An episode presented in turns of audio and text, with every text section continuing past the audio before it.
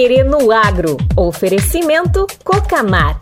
Cooperado e cooperativa crescem juntos. Há 10 anos, a Cocamar trouxe um novo modelo de cooperativismo para a região. Com mais de 15 mil parceiros que acreditaram na segurança da cooperação, transformou a vida das pessoas. Evoluindo com seus cooperados, gera empregos investimentos, apoio à comunidade e desenvolvimento para a região. Cocamar, 57 anos de história. Há 10 anos contribuindo para o desenvolvimento desta região. Uma história de força e cooperação que transforma.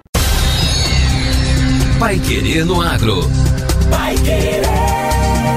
O Jornal do Agronegócio. 91,7. O Programa Inovação Ambiental do Paraná, desenvolvido pelo Instituto Água e Terra, foi apresentado aos representantes do Banco Mundial, o BIRD, e ao Conselho Estadual do Meio Ambiente. A apresentação faz parte dos procedimentos do banco para liberação de financiamentos. O objetivo do programa é modernizar e unificar dados para agilizar processos relacionados à gestão ambiental, de recursos hídricos e territoriais.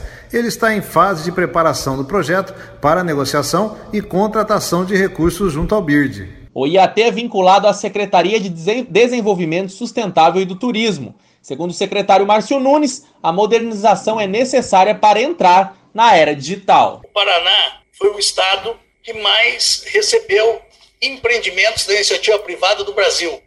São mais, em dois anos, mais de 60 bilhões de novos empreendimentos que vieram ao estado do Paraná, todos com segurança técnica, segurança jurídica, né, que mostram que o Paraná é um Paraná sustentável, que produz com sustentabilidade, que as empresas que estão vindo têm que estar preocupadas com o meio ambiente. Vem agora um novo passo. E esse novo salto vem agora através da tecnologia.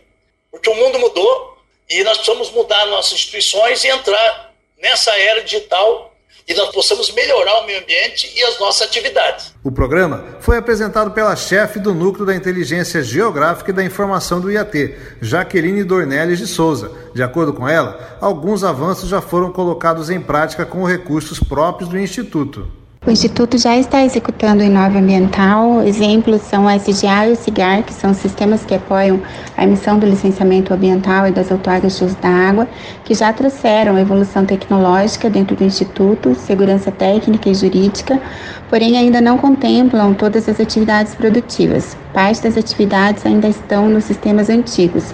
O objetivo com o Inove Ambiental é mesclar tudo para novo, os novos sistemas. Parte das atividades que estão no sistema antigo será migrada para uma única ferramenta, conforme explica Jaqueline. Também as fiscalizações serão mais efetivas e ágeis. Hoje já estamos utilizando a plataforma nacional Map Biomas, que emite alertas de irregularidades como desmatamento. A meta é ampliar o uso de sensoramento remoto para conseguir identificar crimes ambientais e emitir autos de infração de maneira remota. Ao todo, o governo do Paraná pleiteia financiamento junto ao BIRD na ordem de 130 milhões de dólares para a modernização e informatização de sistemas. Ao IAT serão destinados 25 milhões de dólares, 19% de todo o financiamento, para colocar em prática o programa de inovação ambiental. Vai querer no agro. O Jornal do Agronegócio. Valor da produção agropecuária brasileira de 2021 já é de 1 trilhão e 32 bilhões de reais. A previsão do valor bruto da produção agropecuária, o VBP, para 2021 é de 1 trilhão e 32 bilhões de reais, o que representa 12,1% acima do obtido em 2020. Apesar da questão climática, as lavouras geraram 708 bilhões e 300 milhões, com aumento real de 15,4%, e a pecuária 323 bilhões e 900 milhões, com aumento de 5,4% em relação a 2020. O Paraná é o segundo estado com maior valor da produção, respondendo por 13,7%, juntamente com Mato Grosso, São Paulo, Rio Grande do Sul e Minas Gerais, que respondem por 62,6% do VBP total. As regiões Centro-Oeste, Sul e Sudeste representam 83,6% do valor da produção. As regiões Nordeste e Norte respondem por pouco mais de 15%. Entre as lavouras, os principais destaques são arroz, com aumento de 6% no VBP, cacau 6,9%, laranja 7,2%, milho 21,9% e soja 30,1%, e o trigo 13,6%. A soja teve aumento real no valor de 73% nesses dois anos. Os aumentos nos valores de soja e milho foram os mais elevados desde o início desta série, em 1989.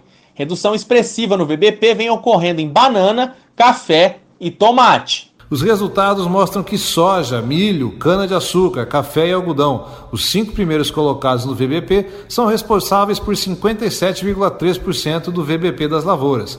Ligeira recuperação da cana-de-açúcar vem sendo observada, e isso é relevante, pois ela tem importante participação no faturamento do setor. Na pecuária, contribuições positivas ao VBP são de carne bovina, carne de frango e leite. Contribuições negativas foram observadas em suínos e ovos. O VBP mostra a evolução do desempenho das lavouras e da pecuária ao longo do ano e corresponde ao faturamento bruto dentro do estabelecimento, calculado com base na produção da safra agrícola e da pecuária e nos preços recebidos pelos produtores nas principais praças do país, dos 26 maiores produtos agropecuários do Brasil.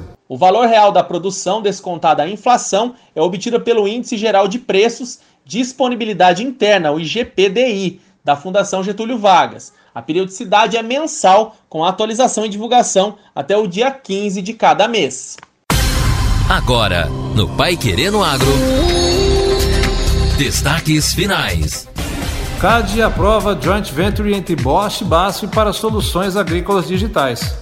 As alemãs Bosch e BASF receberam sinal verde de autoridades concorrenciais no Brasil para a criação de uma joint venture de comercialização e distribuição de tecnologias digitais voltadas ao setor da agricultura. A operação, que prevê participações iguais das empresas de controle conjunto, foi aprovada sem restrições pelo Conselho Administrativo de Defesa Econômica, o CAD. A Bosch e a BASF Digital Farming anunciaram em novembro passado a assinatura de acordo para a criação da joint venture, prevendo na ocasião que a nova empresa seria lançada primeiramente no Brasil, seguindo por Europa e América do Norte. As empresas disseram que a operação também está sendo comunicada a autoridades da China, a Alemanha, Paquistão, Polônia, Coreia do Sul e Taiwan.